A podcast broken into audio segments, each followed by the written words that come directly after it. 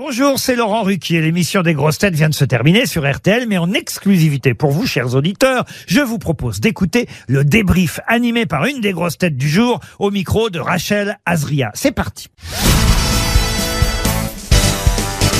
Bonjour Rachel Kahn. Bonjour Rachel.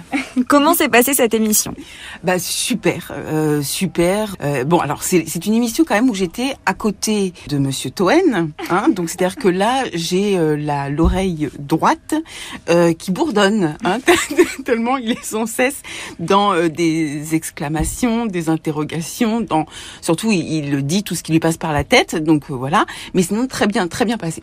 Il était très très agité jusqu'à la fin de l'émission où Oui. il a fait la chenille sur euh, sur Gérard Jugnot Absolument. devant vous. Très agité euh, et puis avec euh, certaines obsessions hein, qui reviennent régulièrement et tout le monde, en tout cas tous les sociétaires lui ont quand même insufflé d'aller voir un psychologue, hein, je pense pour cette année 2023. C'est c'est une bonne résolution. Voilà. Vous vous avez pris des résolutions? J'ai pris des résolutions, notamment de, de ne pas me plaindre. Alors je sais aujourd'hui aujourd'hui, on est dans un jour un peu particulier, un jour de grève, euh, mais plutôt en fait d'accueillir euh, ce qui arrive de positif et euh, de pas m'attacher trop au négatif pour pouvoir avancer dans cette année sereinement. Et comme on dit, pense bien, tout ira bien. Exactement. Alors c'est pas seulement une méthode Coué, je pense que c'est vraiment lorsqu'on s'attache et moi de, de partager euh, voilà ces émissions notamment euh, fait partie en fait euh, de cette bonne humeur que j'ai envie d'insuffler pour l'année 2023 malgré un contexte compliqué. Vous avez fait une déclaration à Jean-Philippe Janssen pendant l'émission? Ah oui, je.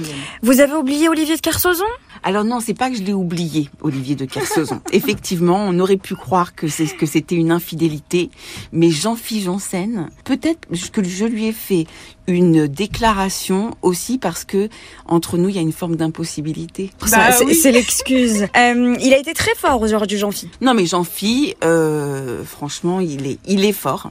Euh, et puis il a un truc euh, tellement humain, d'une une humanité en fait sensible qui me touche éperdument. Donc voilà, je, je- c'est pour ça que je lui ai fait cette déclaration. Mais il est bon, il a une culture extraordinaire. Hein. Est-ce que vos proches vous, vous, vous écoutent et vous parlent des grosses têtes en dehors de, de, de l'émission en temps normal? Mes proches, euh, mes voisins, les commerçants. euh, Qu'est-ce qu'on vous dit? Euh, je pense que les gens sont plutôt contents. Et alors, je sais qu'il y avait des revendications par rapport à mon rire. Alors, c'est vrai que ça peut être un peu strident. Ou, au début, j'ai j'ai essayé de m'éloigner du micro, et notamment pour la réalisation et tout ça. Et puis, finalement, je pense que par rapport à mes bonnes résolutions, je, je vais pas me changer. Je vais rester comme je suis. hein. Rachel, vous êtes scénariste de BD. Oui. C'est sorti la semaine dernière, je crois. Oui, vous allez nous en, vous, vous nous en parler Eh ben, écoutez, c'est un, c'est d'abord c'est l'adaptation euh, d'un d'un roman que j'avais écrit en 2016 et euh, il a été adapté en BD donc euh, chez Nathan et mise en dessin euh, par Aude Massot. Et en fait, c'est l'histoire d'une jeune femme en construction qui est euh, comme nos adolescents, enfin les, les 15-20 ans, euh, qui est en, en pleine recherche par rapport à ses, ses identités, etc. Et qui, euh, via le sport, décide de euh, se choisir son propre récit, décide euh, d'être dans sa propre histoire plutôt que dans le passé euh, qu'on a pu connaître, la colonisation, l'esclavage, la Shoah.